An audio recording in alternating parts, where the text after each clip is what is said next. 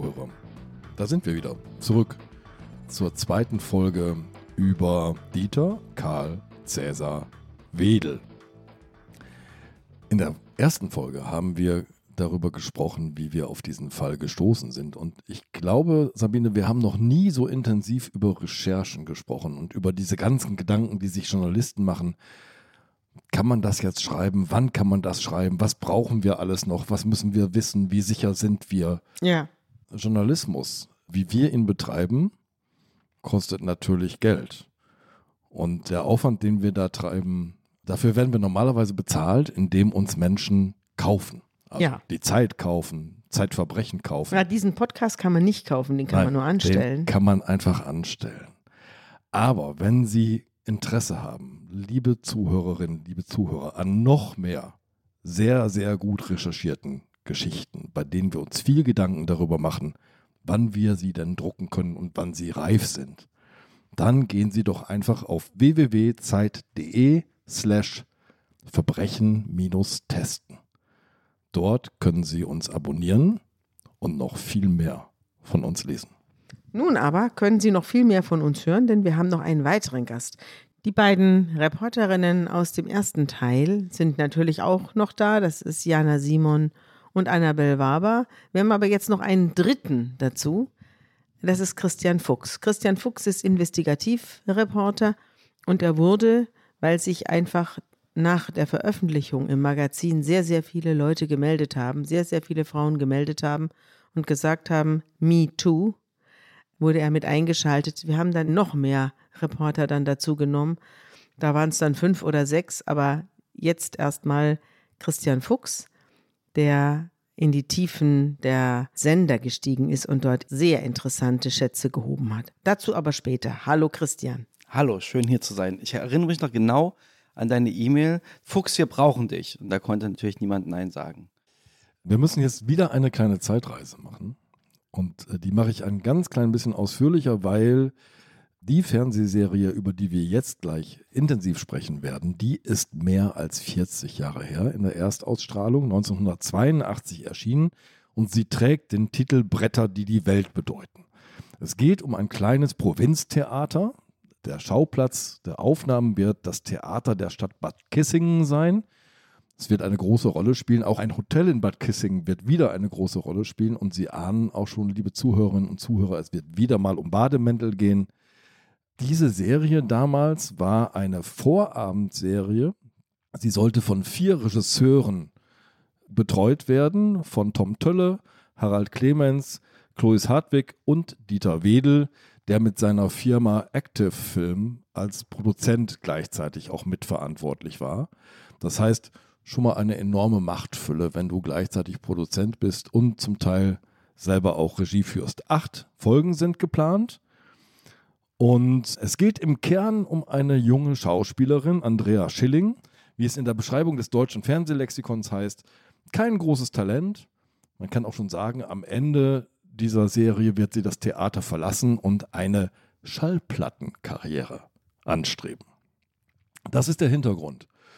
Im Vordergrund aber kommen jetzt nach der ersten Veröffentlichung Frauen auf euch zu, die äh, die ersten Fälle recherchiert haben und melden sich und sagen, Me too. Wer meldet sich denn da?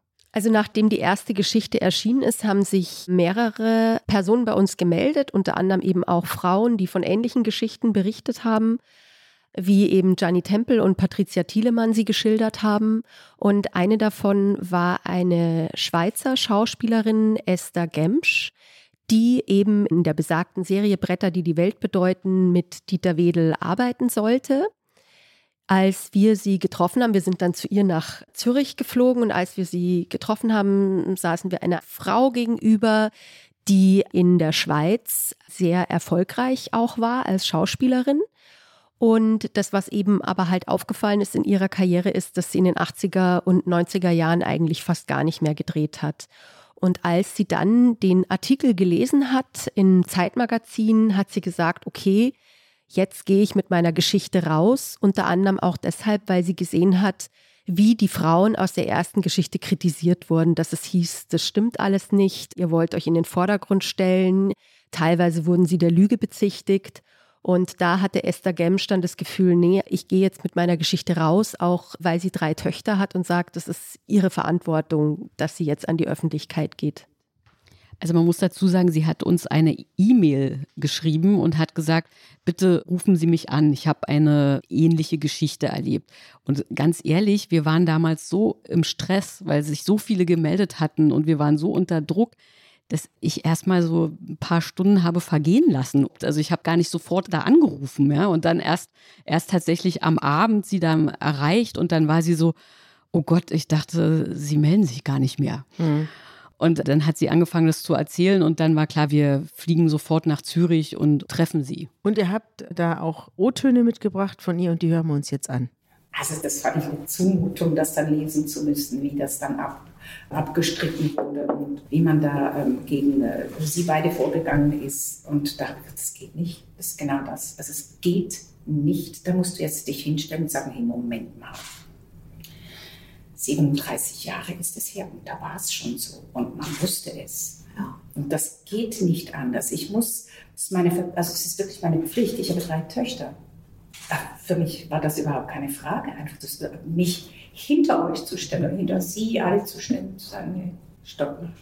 Also ich bin zwei Tage, war ich sowas von durch den Wind und habe immer wieder das Bild von Ihnen angeschaut in der, in, in der Zeitung, die ich da bekommen habe, dem Artikel. Und ähm, mein Anwaltfreund, der Markus, hat noch gesagt, du musst dich, wende dich an sie. Und da habe ich da mal angerufen, aber da hat niemand abgenommen. Und dann habe ich die beiden äh, Journalistinnen gegoogelt und dann habe ich das Gefühl gehabt, doch, und jetzt. Und dann habe ich diese Mail geschickt.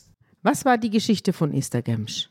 Also die Geschichte von Esther Gemsch, da geht es ja wie gesagt um die Produktion äh, Die Bretter, die die Welt bedeuten. Das nahm seinen Anfang 1980. Und zwar war Esther Gemsch zu dem Zeitpunkt 24 und war schon eine junge Schauspielerin.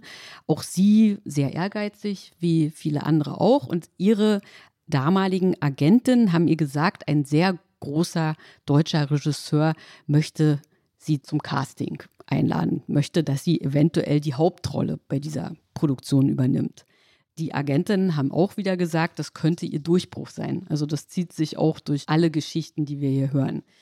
Dann ist Esther Gemsch tatsächlich erstmal nach Hamburg gefahren. Auch dort. Sie hieß damals noch nicht Gemsch. Das stimmt, sie, sie hieß Namen? damals Esther Christinat. Wir nennen sie dann immer Esther Gemsch, weil das dann ihr späterer Name ist, aber damals war sie noch Esther Christinat. Das heißt, Wedel hat auch sie in seine Wohnung in Hamburg eingeladen. Auch dort war wieder seine Frau dabei. Das war ein erstes Kennenlernen. Esther Gemsch hat uns dann gesagt, das war sehr angenehm, dieses erste Treffen. Sie habe dann im Hotel übernachtet in Hamburg und dort an demselben Abend sei Dieter Wedel schon aufgetaucht und habe vor ihrem Hotelzimmer gestanden, habe sie geküsst und überall angefasst. Sie habe dann versucht, dabei höflich zu bleiben, hat gesagt, jetzt nicht, also konnte ihn auch irgendwie loswerden, hatte aber nicht den den Mut, sich so zu wehren, wie sie es eigentlich hätte machen wollen, sollen. Und die Agentin hatten ihr vorher auch noch gesagt, bitte den großen Wedel nicht verärgern. Und diesen Satz hatte sie auch im Kopf, so hat sie es uns geschildert. Sie hat eben diesen Übergriff über sich ergehen lassen und dachte auch, es war vielleicht ein einmaliger Ausrutscher und hat auch mit niemandem darüber geredet. So, sie hat dann tatsächlich die Hauptrolle bekommen und das wurde dann in Bad Kissingen gedreht. Das war im Dezember 1980. Dort war es dann so, dass von Tag 1 hat sie so uns so erzählt, dass Wedel sie vor dem gesamten Team gedemütigt hat und fertig gemacht hat mit Worten wie sie könne doch nicht spielen und sie kann kein richtiges Deutsch, weil sie eben aus der Schweiz käme. Gleich und von Anfang an. Also nicht ganz von Anfang an, weil zuerst drehte sie mit Tom Tölle, das war ein anderer Regisseur dieser Produktion und da lief alles sehr gut wie sie gesagt hat. Und dann sollte sozusagen Wedel übernehmen und dann gab es ein Abendessen, wo Wedel schon dazu kam. Also das ganze Team aß da zu Abend oder wie muss ich mir das genau, vorstellen? Genau, also es gab ein Abendessen mit dem gesamten Team und da kam auch Wedel dazu. Mhm. Und dann war es so, da hat sich also Esther Gemsch frühzeitig verabschiedet und wollte auf ihr Zimmer und da ist er ihr wohl schon nachgegangen. Ab diesem Zeitpunkt hat er sie dann jeden Tag vor dem gesamten Team gedemütigt, sie fertig gemacht. Dann kam es dazu, er hat sie jede Nacht, das hat sie uns so erzählt, angerufen und immer wieder Sex von ihr verlangt. Dann hat er auch vor ihrem Zimmer gestanden, angeklopft. Sie solle ihn einlassen. Sie hat gesagt, sie hat das immer wieder abgewehrt, immer wieder Nein gesagt. Und daraufhin wurde er immer extremer am Set. Also er habe sie dann wirklich jeden Tag vor allen bloßgestellt und praktisch wie so Art Zersetzungsprozess in Gang gesetzt. Irgendwann war sie so fertig, dass sie sich einer Kostümbildnerin anvertraut hat, Regina Betz, die kommt später auch noch. Der hat sie erzählt, was ihr da passiert. Sie sagt auch, dass das alle am Set eigentlich mitbekommen haben. Also er hat es ja vor dem gesamten Team immer veranstaltet und alle haben ja gesehen, was mit ihr da passiert. Und niemand habe irgendetwas dagegen gesagt. Also das fand ich jetzt auch sehr frappierend, dass die Angst offensichtlich so groß war an diesem Set, dass wirklich nie jemand da eingeschritten ist. Dann kam es zu einem Tag, da hat Wedel zu ihr gesagt, ob er sie zum Essen einladen könne, weil sie müssten einmal reden. Dem hat sie zugestimmt. Sie hat, glaube ich, auch gedacht, vielleicht kann man doch noch irgendwas retten oder ja, was auch immer. Esther Gemsch sagt, da sei er sehr charmant gewesen. Er habe sich sogar für sein Verhalten entschuldigt. Und danach hat er gesagt, er wolle ihr noch eine Theaterkritik zu lesen geben, ob sie eben mit auf sein Zimmer kommen könne. Also das Abendessen, zu dem er sie eingeladen hat, war in dem Hotel im Restaurant. Genau. Mhm. Da sagt sie, und da hat sie sich dann später selber Vorwürfe gemacht, dass das wahrscheinlich blauäugig von ihr war, aber sie wollte ihn eben auch nicht noch mehr verärgern, als er eigentlich schon verärgert war. Sie hat sich also bereit erklärt, mit ihm zu diesem Hotelzimmer zu gehen. Dort ist dann Folgendes passiert, so hat sie es uns erzählt. Also er hat sie in das Zimmer gerissen und die Tür abgeschlossen.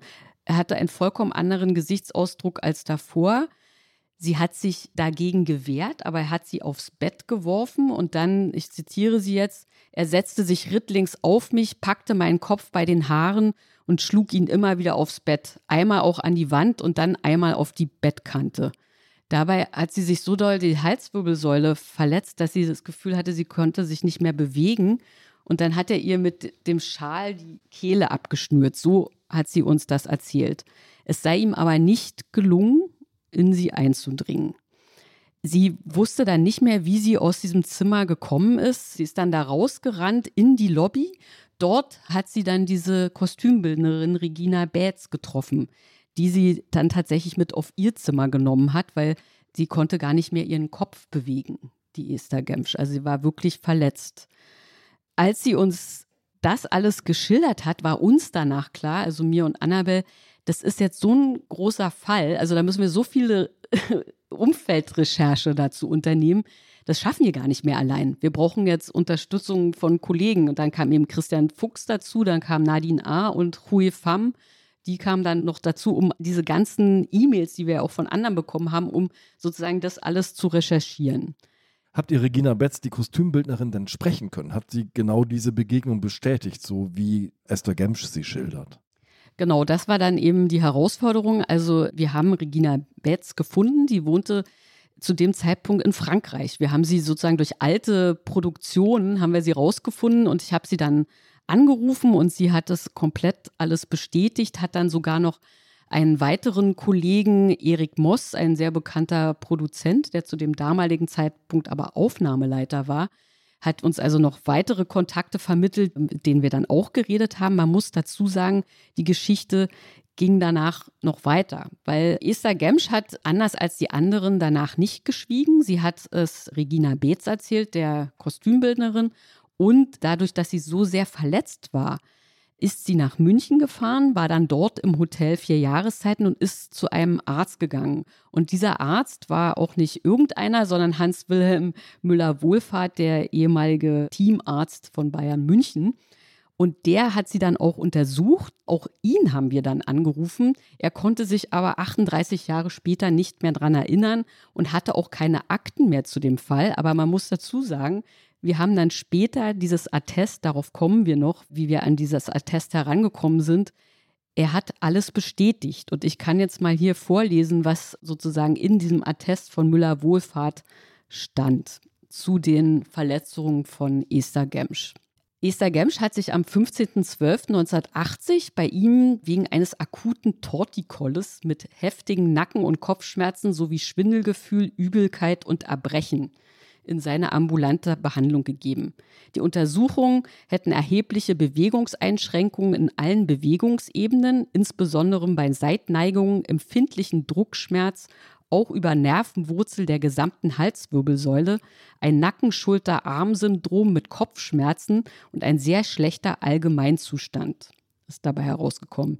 Diese Symptome können eindeutig als Folge der Gewalttätigkeit vom 12.12.1980 angesehen werden. Das hat Müller-Wohlfahrt in sein Attest geschrieben. Also es heißt, sie hat ihm auch diese Gewalttätigkeit, die da passiert war, hat sie ihm geschildert. Absolut.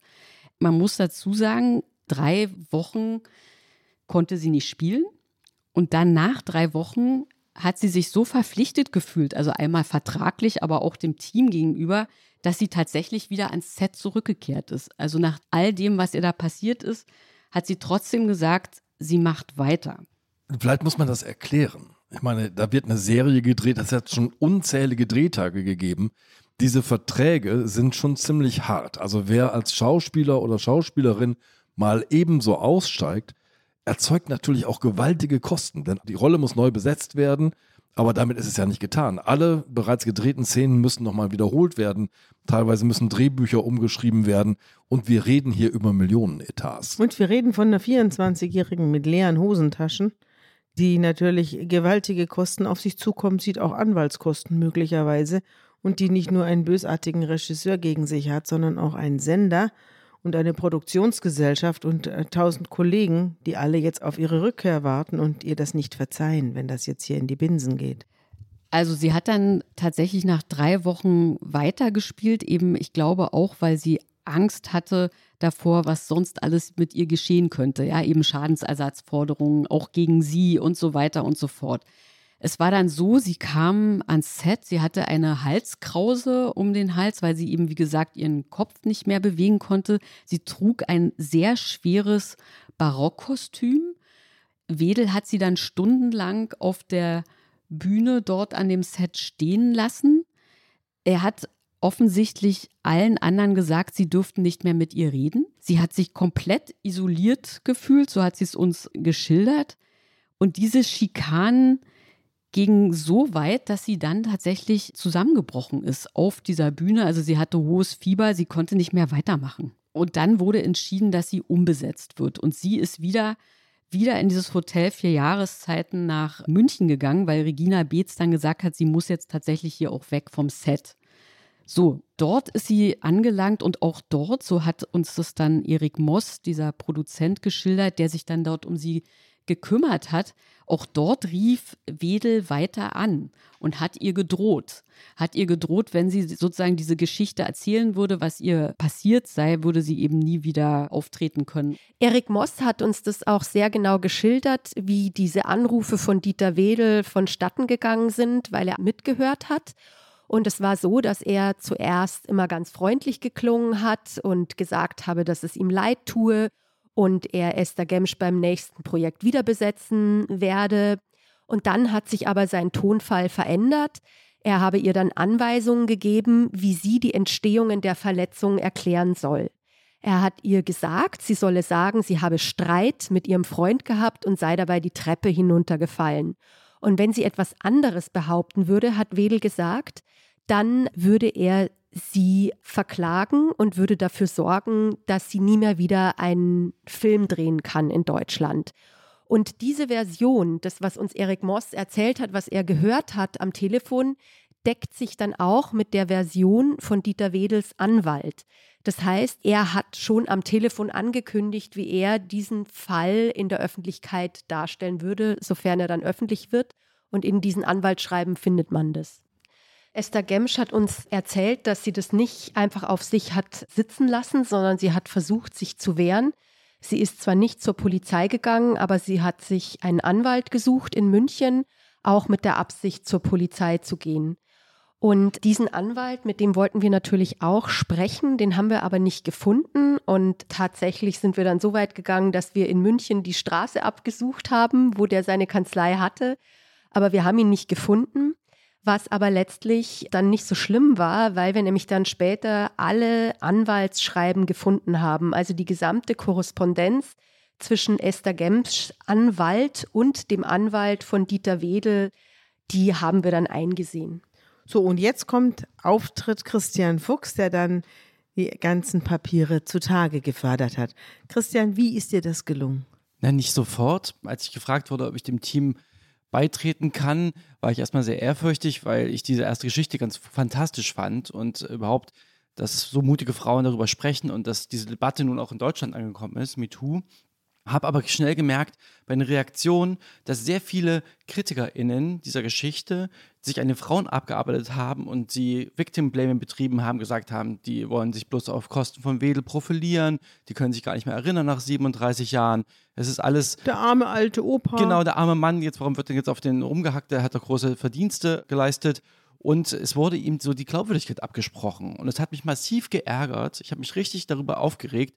Und ich wusste, wenn wir eine zweite Wedelgeschichte machen, dann müssen wir eine extra Meile gehen. Dann müssen wir jetzt neben den vielen Menschen, die sich erinnern können an damaligen Vorfälle, Augen- und Ohrenzeugen, am besten Paper Trail haben. Wir brauchen schwarz auf weiß, wir brauchen Papiere, wir brauchen ärztliche Atteste, wir brauchen Anwaltsschreiben, wir brauchen Kommunikation zwischen Wedel oder seiner Firma und äh, den Sendern. Und da muss es doch was geben. Zum ersten Mal wusste ich gar nicht, wo man da anfangen muss zu suchen. Und wusste aber von dem Fall Esther Gems schon, den hattet ihr ja schon relativ weit recherchiert und habe überlegt, ich fange mal an, die Stablisten von Bretter, die die Welt bedeuten, durchzugehen. Also Menschen, die dort bei dem Film mitgewirkt haben. Tonmeister, Requisiteure, andere SchauspielerInnen, die dabei waren, Aufnahmeleiter, die einfach zu finden, weil die gibt es ja, die Casts sind ja veröffentlicht teilweise, oder es gab so halbe Listen.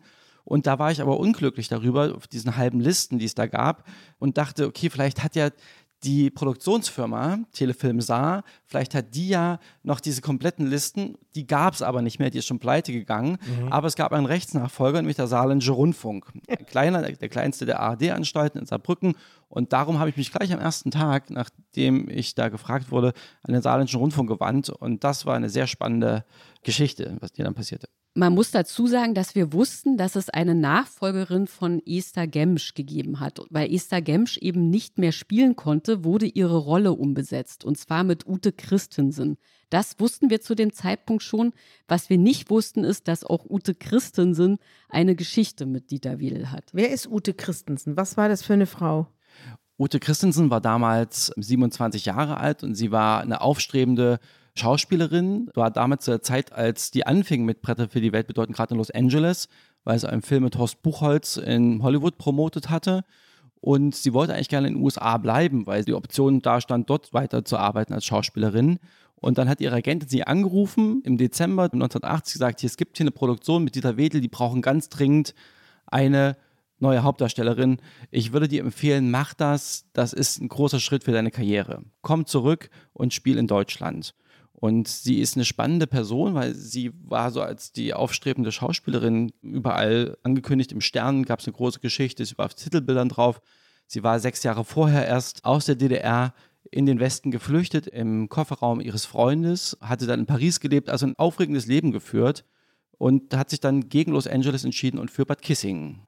Und dann habe ich ihr eine E-Mail geschickt und wollte sie fragen, wie das zustande kam, also ob was sie wusste über den Fall Gemsch, weil sie die Nachfolgerin war am Set. Und sie antwortete mit einer E-Mail sofort nach wenigen Stunden.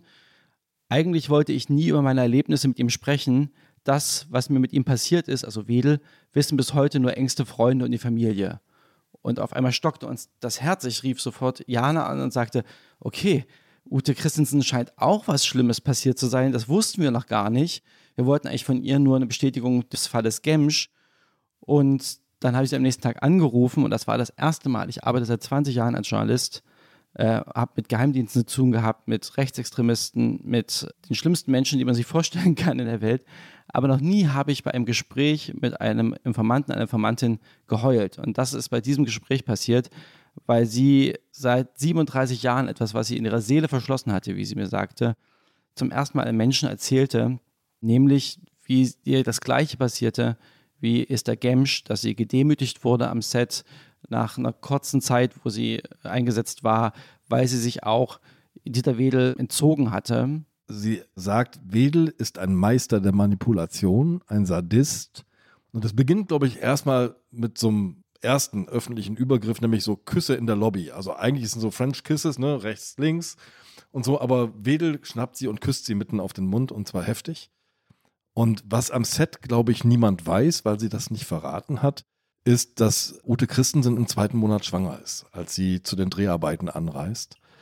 Sie weist Wedel konsequent zurück und jetzt beginnt echter Terror am Set. Und zwar Terror, wie man sich den kaum vorstellen kann. Wedel wusste zwar nicht, dass sie schwanger ist, aber er wusste, dass sie verheiratet ist.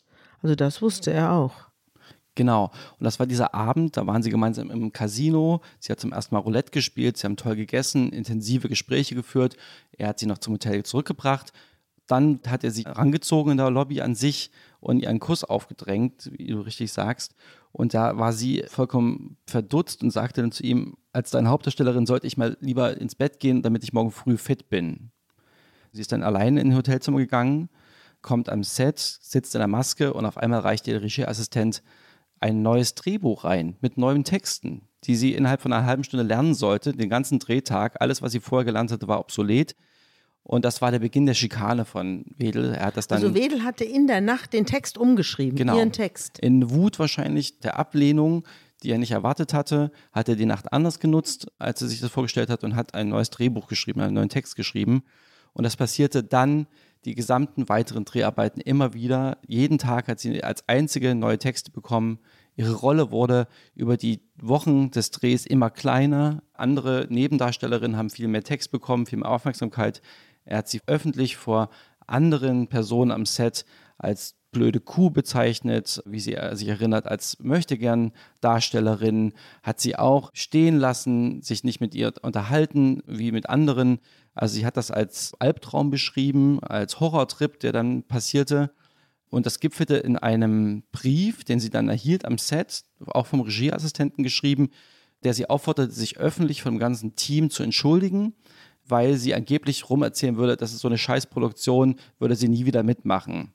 Und das würde zersetzen, so ein bisschen den Teamgeist, der in so einem Set herrscht. Und sie hat in ihrer Aussage so einen Satz nie gesagt und schon gar nicht rumerzählt im Team und hat es ihm auch gesagt, dass sie das nicht macht. Sie entschuldigt sich nicht für was, was sie nicht getan hat. Und das führte dann dazu, dass er sagte, du machst das oder ich sorge dafür, dass du nie mehr wieder einen Auftrag bekommst in Deutschland, noch nicht mal mehr als Synchronsprecherin. 6. Mai 1981, da kommt der Brief anstelle einer Drehbuchänderung.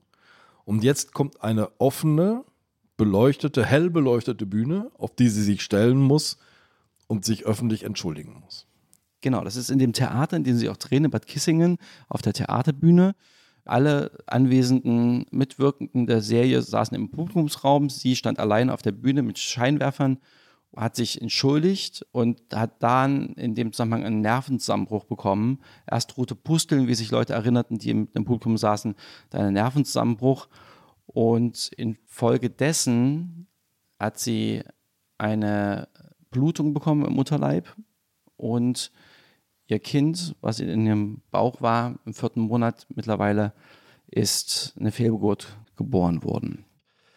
Du hast gerade gesagt, es war das erste Mal, dass es dir passiert ist. Da ist eine Informantin am Telefon, die erzählt dir eine Geschichte, die dir die Tränen in die Augen treibt. Nach dieser Fehlgeburt bekommt Ute Christensen keine Kinder mehr. Wie ringt sie sich denn dazu durch, das Ganze jetzt öffentlich zu machen? Ich glaube, das kann sie selbst am besten sagen. Eigentlich hat mich das nur wütend gemacht, diese Reaktion auf diese ganze MeToo-Sache diese Reaktion, ja, die wollen ja nur wieder an die mhm. Öffentlichkeit und so. Und deshalb habe ich Ihnen ja immer gesagt, ich will das nicht. Ich will nicht mehr in die Medien. Ich bin nicht mehr daran interessiert, irgendwie vor, vor, vor der Kamera zu stehen. Ich muss das nicht mehr. Ich bin glücklich, so wie ich bin. Mich hat es nur wütend gemacht. Ich konnte das verarbeiten durch diese ganze Sache. Auch, dass ich mich intensiv da reingekniet habe, alles auch noch gefunden habe und so. Ich konnte das rein intellektuell und auch seelisch konnte ich das wunderbar verarbeiten. Da ist also die nächste Informantin. Du hast vorhin schon gesagt, nach der ersten Geschichte brauchen wir jetzt was Handfestes. Wir brauchen Papier in der Hand. Und es gibt Hinweise darauf, dass es Papier geben könnte. und andererseits natürlich auch einen großen Zweifel daran, ob es noch überhaupt irgendwelche Akten gibt, denn wir reden über einen Vorgang, eine Produktion, die 36 Jahre alt ist. Und soweit ich weiß, müssen Unternehmen Unterlagen zu irgendwelchen Dingen zehn Jahre lang aufbewahren und dann können die weggeschmissen werden. Du hast dich jetzt zum saarländischen Rundfunk bewegt. Mit welcher Hoffnung? Ich hatte die vage Hoffnung, dass wenn ein Unternehmen, die Produktionsfirma in dem Fall, erst vor ein paar Jahren pleite gegangen ist, dass eventuell diese Unterlagen, die sie noch haben könnten, dann noch aufgehoben worden sind bei dem Nachfolger, bei dem Rechtsnachfolger und das war der saarländische Rundfunk. Also habe ich mich an den saarländischen Rundfunk gewandt, wo natürlich auch niemand mehr arbeitet, der damals involviert war in diese Fälle und bekam an einem Freitag war das, an einem Samstag von dem Pressesprecher eine Antwort, er kümmerte sich drum und am Montag kam dann, was das Kümmern anging, er fand eine Pressenotiz, dass diese Serie mal gelaufen ist. Und es hat mir nicht gereicht. Also habe ich angefangen, mit dem Pressesprecher zu telefonieren. Ich habe ihn sehr oft in dieser Woche angerufen und habe unter anderem in einer dieser Anrufe erfahren von einer Sekretärin, glaube ich, war das, dass er gerade nicht im Haus sei, weil er müsste seine Tochter abholen vom Ballett oder vom Sport irgendwas. Und da wusste ich, okay, das ist eine Verbindung, da könnte ich eine Brücke bauen zwischen mir und ihm, denn ich habe auch eine Tochter. Und er hatte dann nach dem zweiten oder dritten Gespräch schon mitbekommen, dass es um MeToo ging, dass es um Dieter Wedel gehen würde bei meiner Anfrage nach den Unterlagen. Und dann sagte ich, wissen Sie was, Herr M., ich habe eine Tochter, Sie haben eine Tochter. Ich habe keine Lust, wenn meine Tochter so alt ist wie Esther Gemsch oder Ute Christensen, dass denen das Gleiche passiert, meiner Tochter wie diesen Frauen. Und ich glaube, sie könnten noch mehr Unterlagen finden als diese kleine Pressenotiz, die sie gefunden haben. Ich glaube an sie. Und dann hörte ich am anderen Ende des Telefons ein Schlucken. Es war leise und er sagte, okay, Herr Fuchs, ich gucke noch mal, was ich finde.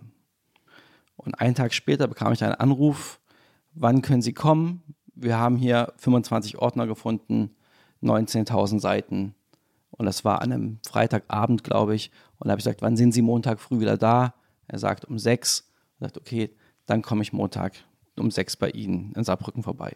Und in diesen 19.000 Seiten war dann zum Beispiel das Gutachten von Müller-Wohlfahrt und noch weit mehr. Da wollen wir jetzt drüber reden, was da noch alles sich drin gefunden hat.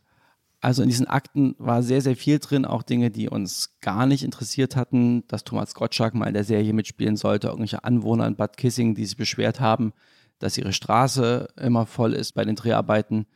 Aber manchmal stieß man auf wahre Schätze, unter anderem, wir sprachen schon darüber, dieses ärztliche Attest von Müller-Wohlfahrt über Esther Gemsch.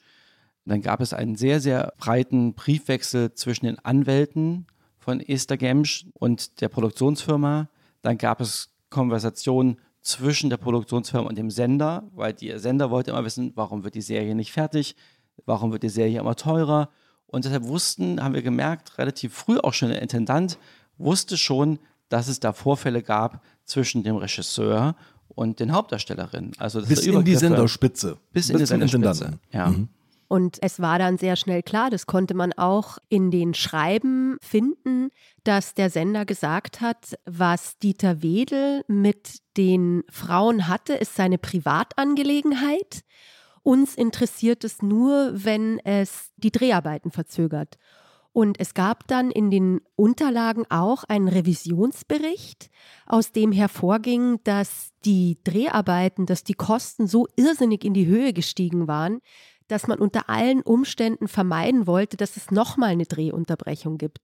Und es hat sogar ja dann auch einen Briefwechsel gegeben zwischen der Produktionsfirma Active Film und dem saarländischen Rundfunk oder der Telefilm Saar, in dem sie sich gegenseitig die Schuld zugewiesen haben. Und das Ergebnis war dann, dass man zwar die Active Film rausgeschmissen hat, die durften nicht mehr weiter Produktionsfirma also sein. Also die Firma von Wedel. Die Firma von Dieter Wedel durfte nicht mehr weiter produzieren, aber er sollte Regisseur bleiben, weil man nicht nochmal eine Drehunterbrechung wollte. Um nochmal klarzumachen, unter welchem Druck jetzt alle Beteiligten stehen. Kalkuliert ist die gesamte Serie mit acht Folgen mit vier Millionen D-Mark damals. Wir landen am Ende bei Gesamtkosten von fast 8 Millionen D-Mark. Also die Kosten pro Folge haben sich mal eben verdoppelt, plus Zusatzkosten von 600.000. Und das ist so dramatisch, dass eine der beteiligten Produktionsfirmen, nämlich die Telefilm Saar, knapp an der Insolvenz vorbeirutscht und nur durch einen kleinen internen Griff, da werden irgendwelche Rechte vorher verkauft, bleibt die überhaupt solvent. Also da geht es wirklich allen Beteiligten so richtig an den Kragen gerade. Werbung. Liebe Hörerinnen und Hörer, Sie möchten das Magazin zum Podcast einmal unverbindlich testen? Dann lassen Sie sich Ihre persönliche Zeitverbrechen-Ausgabe gratis nach Hause liefern. Jetzt bestellen unter www.zeit.de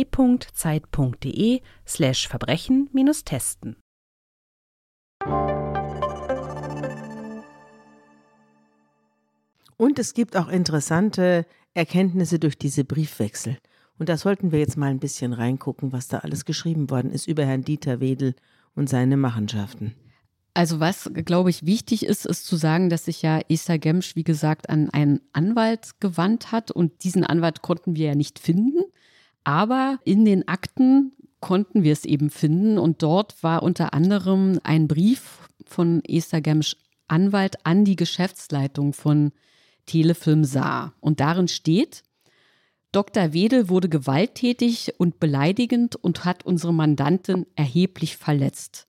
Sie habe ein schweres Nacken-Schulter-Arm-Syndrom und befinde sich in einem außerordentlich schlechten physischen und psychischen Zustand. Herr Wedel hat durch sein Verhalten mehrere Straftatbestände erfüllt.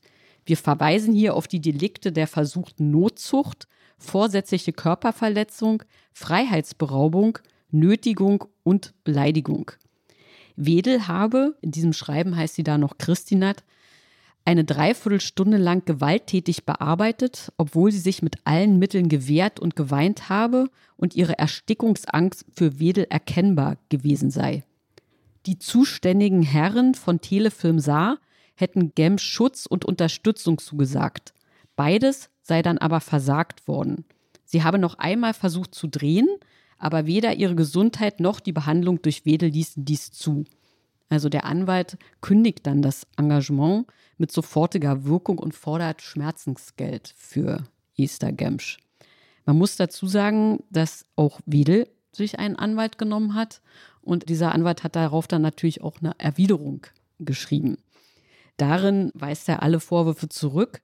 Laut seiner Darstellung war alles ganz anders. Und zwar sei bereits bei dem Vorstellungsgespräch bei Wedel sei es zu peinlichen Annäherungsversuchen durch Esther Gemsch gekommen.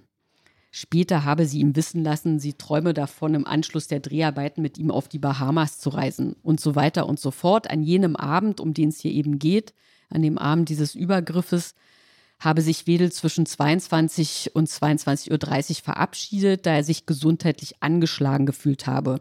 Dann habe Esther Gemsch ihn verfolgt bis zu seinem Zimmer. Sie sei ihm bis in den Vorraum nachgelaufen. Wedel habe sie aufgefordert, ihn nicht länger zu behelligen. Dann hat Esther Gemsch das zum Anlass genommen, unseren Mandanten zu umarmen. Der Mandant, in dem Fall Dieter Wedel, wies diese Umarmung zurück, woraufhin Esther Gemsch anfing zu weinen. Dann habe Wedels Mutter angerufen und Gemsch hätte sich verabschiedet. Erst Zwei Tage später habe Wedel von der Halswirbelverletzung gehört. Also das schreibt der Anwalt von Dieter Wedel dazu. Also vollkommen andere Geschichte, vollkommen auch auf Schuldumkehr. Es werden rund um diese Dreharbeiten und deren Einstellung oder Pausieren lauter Geschichten gesponnen. Also plötzlich heißt es, es ist auch so eine Einigung mit dem Sender.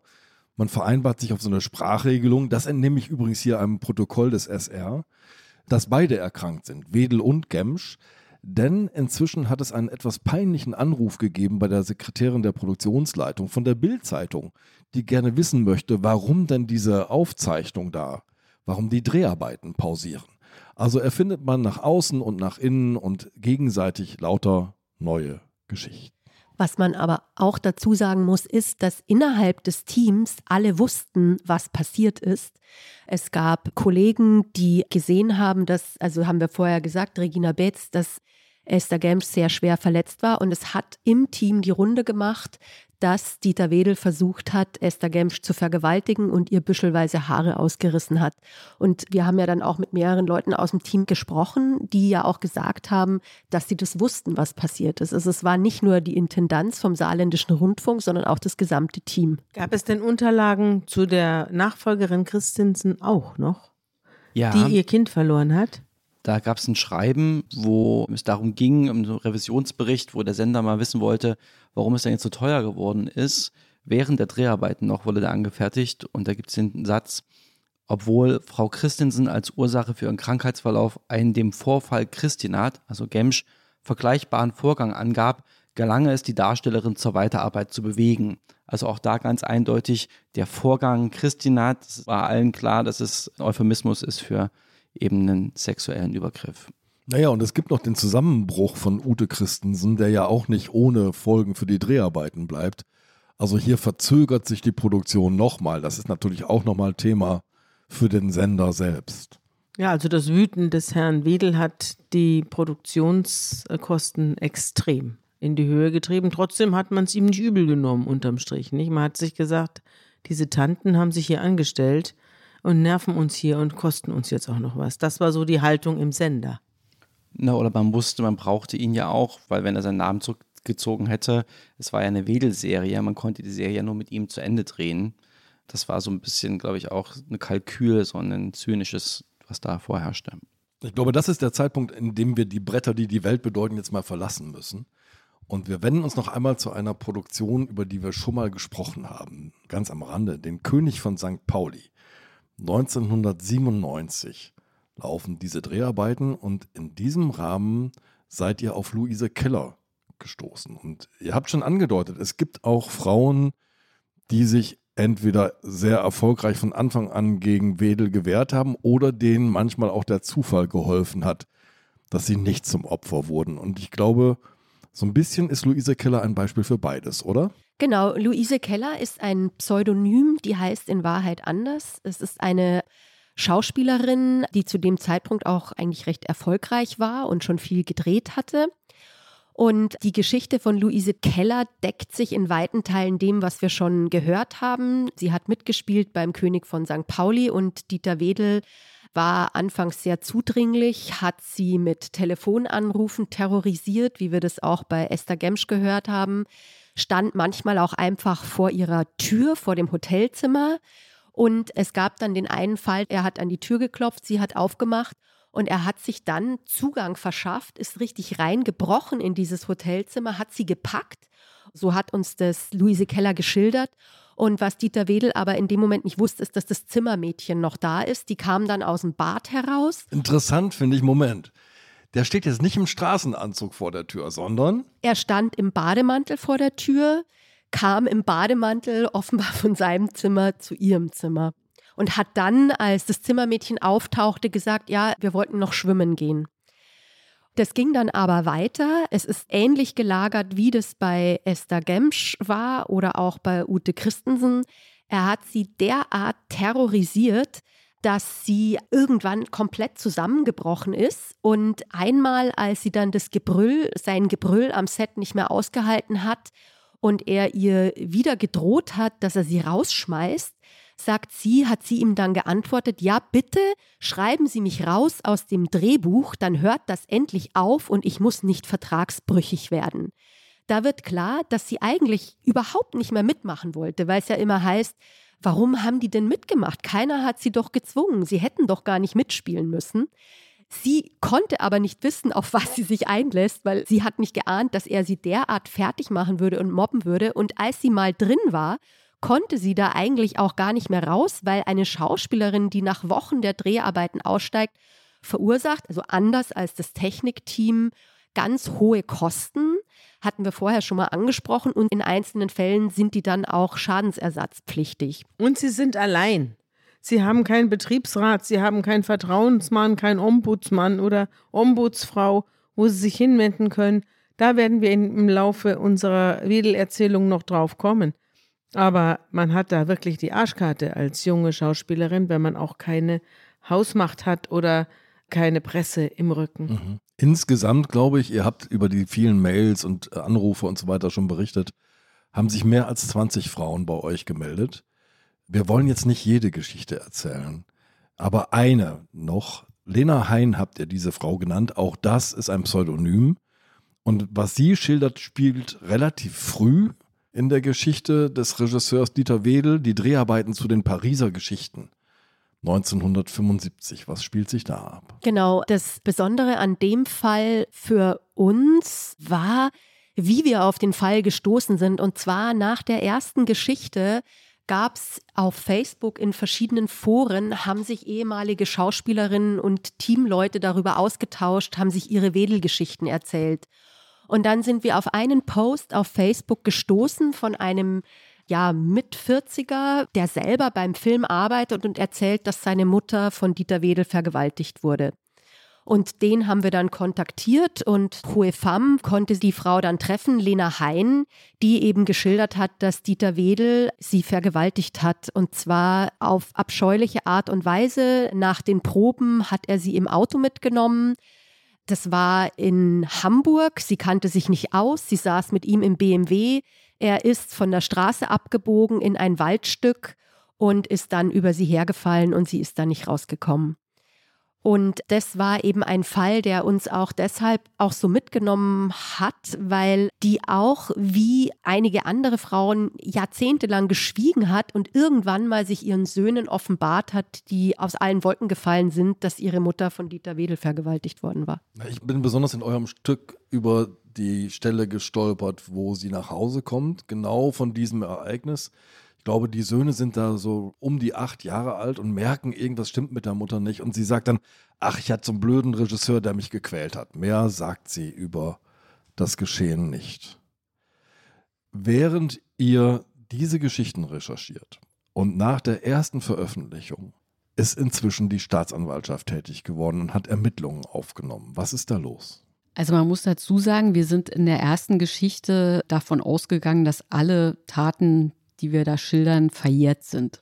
Davon sind alle ausgegangen. Unsere Anwälte, die Anwälte der Frauen und auch sonst. Nur eine einzige Frau nicht. Das war eine Staatsanwältin in der Staatsanwaltschaft München. Die hat unseren Text gelesen, damals im Zeitmagazin, und hat zurückgerechnet und hat eine kleine Subtraktion vorgenommen und hat gesagt, okay, das stimmt ja gar nicht. Einer der Fälle, nämlich der der Gianni Temple, kann noch nicht verjährt sein. Es hatte sich nämlich inzwischen eine Gesetzesänderung ergeben, sodass die Verjährung erst einsetzt mit dem 30. Geburtstag der Nebenklägerin oder der Opferzeugin. Das war eigentlich eine Reaktion darauf, dass manche Frauen eben sehr, sehr spät erst sich dazu durchringen, einen genau. Missbrauch zum Beispiel in der Kindheit öffentlich zu machen und ihre Väter oder Onkel oder wer auch immer sie missbraucht hat, dann anzuzeigen. Genau, das war die Konsequenz und deswegen hat man abgewartet, bis sie richtig erwachsen sind. Und das hat dazu geführt, dass eben einer der Fälle tatsächlich noch nicht verjährt war. Und das hat die Staatsanwaltschaft München auf den Plan gerufen.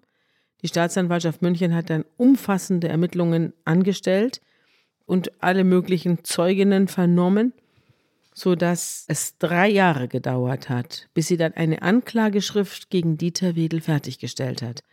Sie kam also unterm Strich, nachdem sie drei Jahre recherchiert hat, und das sage ich jetzt nur, weil man uns ja vorgeworfen hat, wir hätten irgendwelche Behauptungen aufgestellt, um einen armen Opa fertig zu machen. Das haben wir nicht, sondern die Staatsanwaltschaft München kam nach drei Jahren der Recherche ungefähr zum gleichen Ergebnis wie wir, nämlich dass dieser Mann hochverdächtig ist, schwerste Straftaten begangen zu haben. Zu dem Prozess kam es ja dann nicht, weil Dieter Wedel im Juli gestorben ist. Nach Anklageerhebung ist er gestorben, also das Gericht hatte gar keine Gelegenheit mehr, das Hauptverfahren zu eröffnen. Am 13. Juli 2022 ist Dieter Wedel in Hamburg gestorben. Es hat im Nachhinein juristische Auseinandersetzungen gegeben, die aber von der Zeit alle gewonnen worden sind, auch dank unseres Rechtsanwalts Jörg Nabert, unser Presseanwalt. Aber das ist doch jetzt vielleicht der Punkt, um nochmal zu fragen, was denn jetzt diese Veröffentlichung mit den Frauen gemacht hat, mit denen ihr gesprochen habt. Habt ihr sie gefragt? Ja, wir haben sie ungefähr ein Jahr später, nachdem unsere ganzen Geschichten erschienen waren, haben wir sie noch einmal gemeinsam getroffen und da haben wir auch gefragt, was denn diese Veröffentlichung, diese Geschichten, was die für sie persönlich bewirkt haben. Als erstes hören wir hier Ute Christensen dazu. Ich habe jetzt keine Bitterkeit mehr, was das betrifft. Und ich habe damit abgeschlossen und hatte über 30 Jahre damit nicht abgeschlossen. Mir hat das ungeheuer gut getan. Kann ich nur immer wieder sagen. Ich meine, ich habe sowieso im Laufe der Zeit riesen Selbstbewusstsein erfahren und äh, ich, ich bin einfach ein glücklicher Mensch und habe meinen Weg gefunden. Der zweite O-Ton ist von Patricia Thielemann aus der ersten Geschichte. Dass ich das auch nicht vermutet hätte damals, dass das eben so ausgerollt wird und überall in allen Nachrichten erscheint und so. Und, ähm, und ja auch Gianni und ich in den anderen Medien so durch den Dreck gezogen worden sind. Und das hätte ich gar nicht vermutet, dass das passieren würde, weil ich habe ja mich entschieden zu sprechen, weil ich dachte, für mich, ähm, auch wenn das irgendwie an mir haften bleibt oder so und, und ich konnte mich wehren, aber trotzdem dachte ich, das muss ich jetzt einfach mal machen und Zivilcourage zeigen. Aber ich hätte niemals gedacht, dass das so hochkommt. Ich hätte gedacht, dass Leute sagen, warum kommt die 25 Jahre später mit so einer Geschichte? Aber wo ich gedacht habe, was? Und so alte, billige Bilder und so.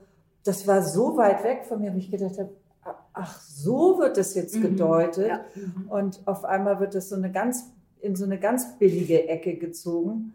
Und das hat mich schwer schockiert und, ähm, und natürlich auch verletzt, weil das war das Letzte, woran ich gedacht habe. Ich war, die Ambivalenz war eher, geht man mit so einer Geschichte raus, wenn man überhaupt mit so jemandem wie Wedel in Verbindung geraten und ähm, gebracht werden.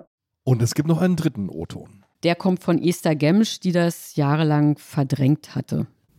Weil ich war, glaube ich, ziemlich cool beim, beim Interview, habe ich zumindest von mir so angenommen. Aber dann bin ich wirklich sowas von abgesackt. Plötzlich waren alle die Bilder waren wieder das waren die ganzen Geschichten. Ich kam, bekam dann auch sehr liebe Reaktionen von Technikern, die da äh, auf dem Set waren und habe dann Menschen, die damals zu mir geschaut haben, wie Eric Moss und, und die äh, Regina Betz, habe ich dann nach 37 Jahren wieder gesehen. Und es war unglaublich ähm, nah und da kam das alles, war einfach wusch, war das da. Das war so einschneidend für mein Leben. Es hat mein Leben so geprägt in allem, was ich getan habe, auch im Erziehen von meinen Töchtern.